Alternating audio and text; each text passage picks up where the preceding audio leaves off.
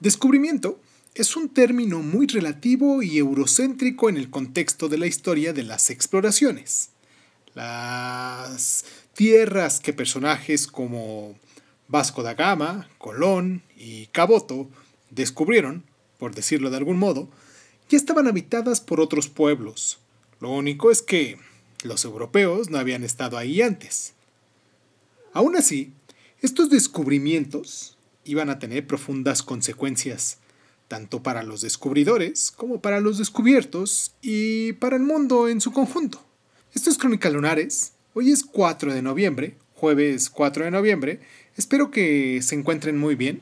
Les mando un abrazo muy caluroso a toda la gente que se toma el tiempo para descargarnos. Y pues hoy aquí en Crónica Lunares hablaremos de los viajes del descubrimiento.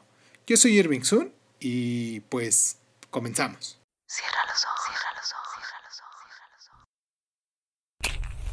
Si escuchas que alguien se acerca, no temas.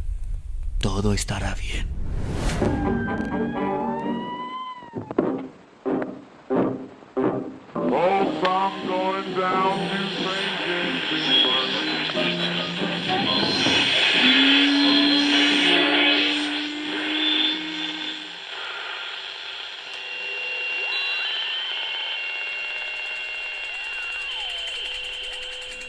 Estás escuchando, Crónica, Crónica, el lugar donde el mundo donde entramos tus oídos. Bienvenido. Los grandes viajes de exploración en los que se embarcaron los navegantes europeos a partir de mediados del siglo XV habían tenido precedentes. Durante miles de años los polinesios habían atravesado miles de millas del Océano Pacífico en sus frágiles canoas para colonizar islas muy lejanas. Hacia finales del siglo XIX, después de Cristo, los vikingos habían establecido una colonia en Groenlandia, y en el año 1000, Leif Erikson fundó un asentamiento en el noreste de América del Norte, posiblemente en Newfoundland o en Maine. Por la misma época, mercaderes árabes habían establecido puestos comerciales en la costa oriental de África y a principios del siglo XV el almirante chino Shen He también había alcanzado África Oriental, Arabia, la India y las Indias Orientales. Pero ninguno de estos viajes tuvo un impacto duradero del descubrimiento de América por los europeos. Vamos a hacer nuestra primera pausa aquí en nuestro programa para recordarles nuestras diferentes plataformas donde nos pueden escuchar, donde nos pueden descargar, siendo así que a lo mejor tú nos estás escuchando en alguna de ellas, pero nunca está de más saber que hay otras plataformas también donde nos pueden escuchar o recomendar, si, si te encuentras de muy buen humor, nos puedes recomendar a otras personas y que quizás tengan esas plataformas ya en sus celulares y pues estamos en Anchor, estamos en, Breaker Audio, en Google Podcast, en Apple Podcast, en Overcast, en Radio Republic, en Spotify, en TuneIn, en SoundCloud.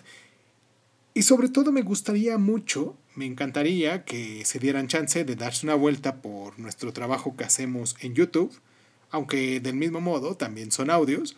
De todos modos, me gustaría que pudieran compartir en sus diferentes plataformas de, redes sociales que tienen ustedes. Y pues nada, vamos a hacer la pausa y regresamos.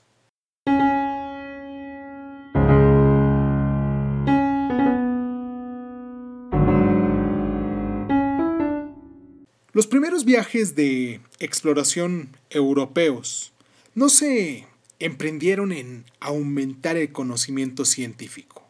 El motivo principal era, como todos lo sabemos, comercial, en especial el deseo de conseguir una parte del extremadamente valioso comercio de especias. Las especias tenían su origen en las Indias, como se conocía al sur y el sureste de Asia, y llegaban a Europa a través de rutas terrestres largas y difíciles que atravesaban Asia Central y Medio Oriente. La disolución del imperio mongol y la expansión de los otomanos en el siglo XIV hicieron estas rutas más problemáticas. La pequeña pero poderosa República Marítima de, Venecia controlaba el comercio de Oriente Próximo a través del Mediterráneo hacia Europa, y esto motivaba que sus rivales comerciales buscaran rutas alternativas. El reino de Portugal, situado en el Atlántico, tomó la delantera en gran medida gracias al impulso de Enrique Navegante, hijo menor del rey Juan I. El príncipe Enrique estableció una escuela de navegación, impulsó la colonización de Madeira y de las Azores, patrocinó una serie de viajes de exploración por la costa occidental de África, donde se estableció una serie de puestos comerciales, y todo esto fue posible por el desarrollo de barcos de vela más adecuados para mar abierto que las galeras a remo del Mediterráneo y por nuevas ayudas a la navegación, como el compás magnético, usado primero por los chinos y después por los árabes, el cuadrante y el astrolabio. El patrocinio de los exploradores por parte de Enrique fue seguido después de su muerte por el rey Juan II de Portugal. Bajo sus auspicios, en 1488, Bartolomé Díaz dobló el Cabo de Buena Esperanza en la punta meridional de África, demostrando que se abría una nueva ruta hacia el este. En 1498, otro navegante portugués, Vasco da Gama, dobló el cabo y después siguió por la costa oriental de África, cruzó el océano abierto hasta Calicut, al suroeste de la India, y regresó con una pequeña cantidad de especies. Otros siguieron sus pasos, alcanzando las fabulosas islas de las especies, las Molucas, en las Indias Orientales. Las cartas que levantaron con sus complejas rutas a través de las peligrosas aguas del archipiélago malayo acabaron valiendo más que su peso en oro. Vamos a hacer esta segunda pausa, no sin antes recordarles que me gustaría que me mandaran sus mensajitos a nuestra página de Facebook como Crónica Lunares de Zoom y en, nuestra, en nuestro canal también de, YouTube. También nos gustaría que, nos mandaran ahí sus, sus mensajes, que nos dejaran sus, sus inquietudes o sus temas a seguir, los temas que les gustaría de los que habláramos aquí. Y en Instagram nos pueden encontrar también como crónicalunares.sun. Y pues nada, vamos a hacer la pausa y regresamos.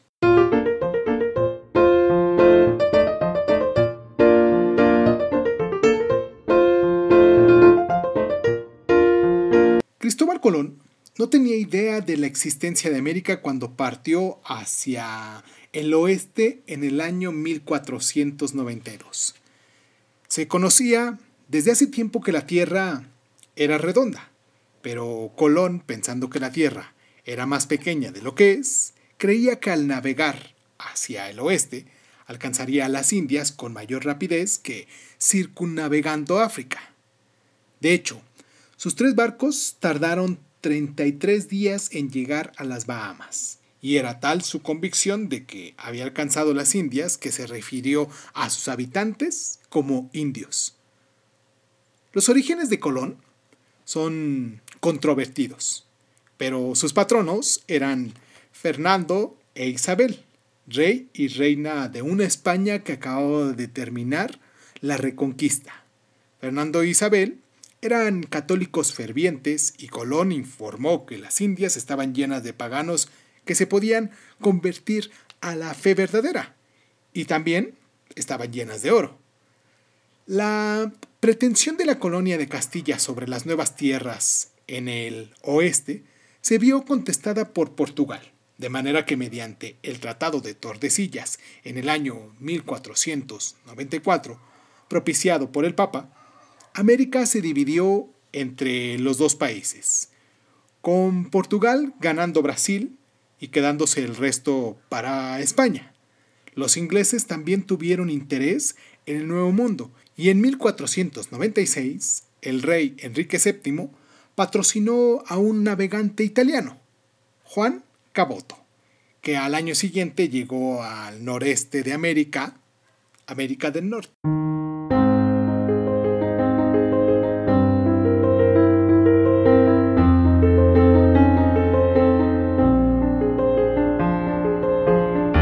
Pasarían otros 90 años antes de que los ingleses intentaran establecer asentamientos en América del Norte.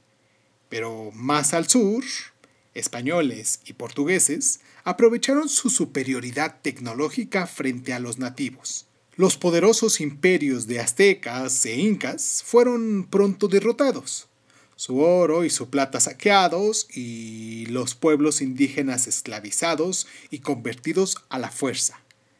Millones murieron a causa de enfermedades europeas contra las que no estaban inmunizados, aunque pronto surgieron voces como la de Bartolomé de las Casas a favor de la protección de los indígenas y desde el principio se inició un fuerte proceso de mestizaje entre españoles e indígenas que no se daría a la colonización inglesa de América del Norte. Había empezado el dominio europeo del mundo, pero también tendría sus consecuencias. A medida que las potencias atlánticas europeas, España y Portugal y después los Países Bajos, Gran Bretaña y Francia, crecían con las riquezas de las tierras recién encontradas, el Mediterráneo se convirtió en un escenario secundario y las grandes ciudades comerciales italianas de Venecia y Génova entraron en una cierta decadencia. Sin embargo, no todas las importaciones del Nuevo Mundo fueron beneficiosas. Las grandes cantidades de plata que llegaron a España sirvieron para extender por toda Europa una inflación económica durante el siglo XVI. Otras importaciones como el tabaco y la sífilis tuvieron un efecto más insidioso sobre el bienestar europeo, provocando la muerte de varios millones de personas en los siglos siguientes.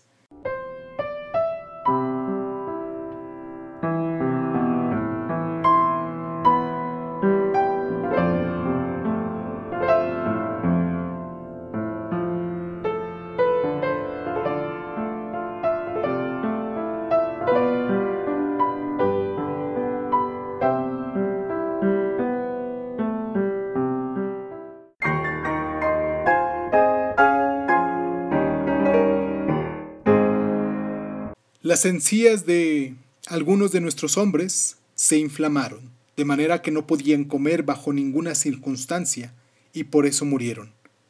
Antonio Pigafetta, que acompañó a Fernando de Magallanes en la primera circunnavegación del mundo, describe los efectos del escorbuto.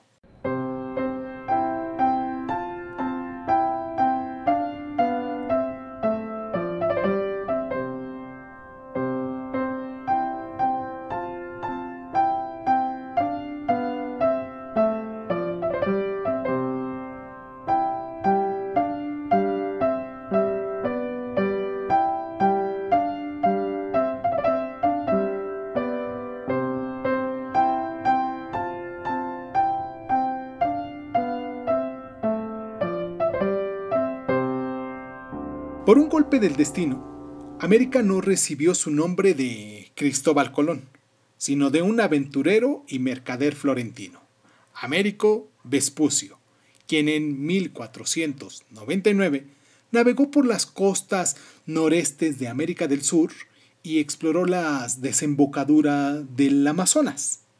Colón tuvo que conformarse con dar el nombre a una república sudamericana, un río norteamericano, una serie de ciudades en Estados Unidos, un distrito federal y una provincia canadiense.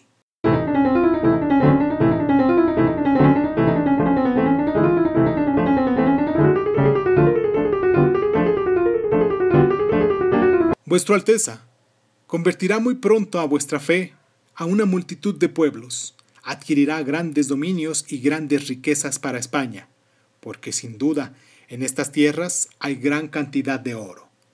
Fue una carta que escribió Cristóbal Colón al rey Fernando Católico en octubre de 1492.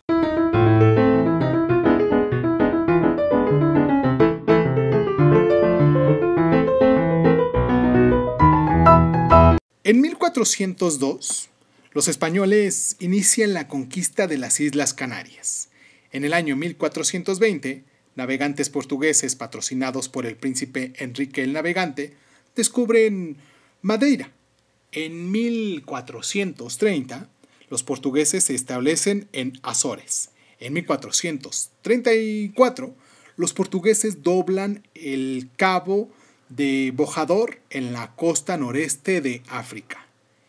En 1444, los portugueses llegan al río Senegal estableciendo una, una, ruta marítima para esclavos y otros bienes, y así evitan las rutas transarianas controladas por los musulmanes. En 1460, navegantes italianos y portugueses descubren la isla de Cabo Verde. En 1488, Bartolomé Díaz dobla el Cabo de Tormentas, rebautizado después como Cabo de Buena Esperanza. En 1492, Cristóbal Colón llega a San Salvador, isla en las Bahamas, y descubre la Española. De 1493 a 1496 fue el segundo viaje de Colón. Descubre Guadalupe, Puerto Rico y Jamaica y establece un asentamiento en la Española. En 1494, el Tratado de Tordesillas divide el Nuevo Mundo entre España y Portugal. De 1497 a 1498, Vasco da Gama navega hasta las Indias por la ruta del Cabo de Buena Esperanza. De 1498 a 1500 fue el tercer viaje de Colón. Llega hasta la Trinidad y el sur del continente americano. También en ese mismo año, en 1500, Pedro Álvarez Cabral desembarca en Brasil y toma posesión en nombre de Portugal. En 1502, o mejor dicho, de 1502 a 1504, fue el cuarto viaje de Colón y explora la costa caribeña de América Central. En 1510 los portugueses establecen asentamientos permanentes en Goa, en la costa occidental de la India. De 1519 a 1521 fue la conquista española del Imperio Azteca en México. De 1500 también 19 a 1522, Magallanes dirige la primera circunnavegación del globo, estableciendo una nueva ruta hacia Asia, alrededor de la punta meridional de América del Sur y a través del Pacífico. Muere en 1521 y Juan Sebastián Elcano completará el viaje de regreso a España. De 1532 al 35 fue la conquista española del imperio inca en Perú. De 1500, no, bueno, mejor dicho, en el año 1597, Williams Barnes muere en el regreso a su tercer intento para encontrar un pasaje del noreste hacia las Indias a lo largo de la costa septentrional de Rusia. Y para finalizar nuestro programa del día de hoy, también tenemos este último dato. En 1611, Henry Hudson es dejado a la deriva por su tripulación amotinada tras el primer intento de fracaso de encontrar un paso del noreste hacia Asia a través del Ártico canadiense. Y pues, en síntesis, los, primeros viajes que se hicieron fue el descubrimiento donde se abrió el escenario para la colonización europea y su dominio del mundo. Tan importante fue la navegación, si lo observamos de algún modo.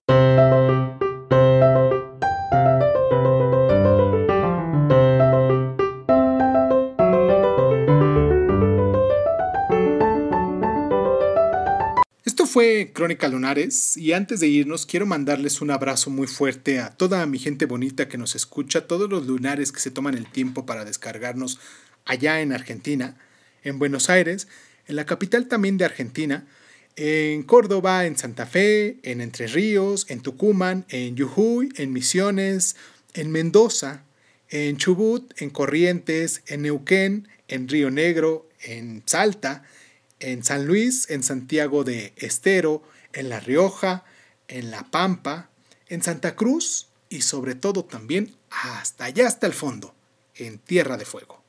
Quiero recordarles que nos pueden dejar sus mensajes a todos ellos en nuestra página de, Facebook como Crónica Lunares de Zoom, así nos encuentran. Y pues nada, les agradezco a todas las personas que se toman el tiempo para poder estar aquí un ratito con nosotros, para prestarme sus oídos, para regalarme sus orejas un ratito. Y pues, sin más ni más, esto fue Crónica Lunares. Yo soy Irving Sun. Los espero la próxima semana con nuestro tema también aquí de la monarquía hispánica. Y pues muchísimas gracias. Yo soy Irving Sun, por cierto. No sé si ya lo dije, ya lo había dicho, pero como a veces no lo digo y me regañan porque no saben quién soy, pues yo soy Irving Sun nuevamente y les agradezco mucho. Muchísimas gracias, muchísimas gracias por estar.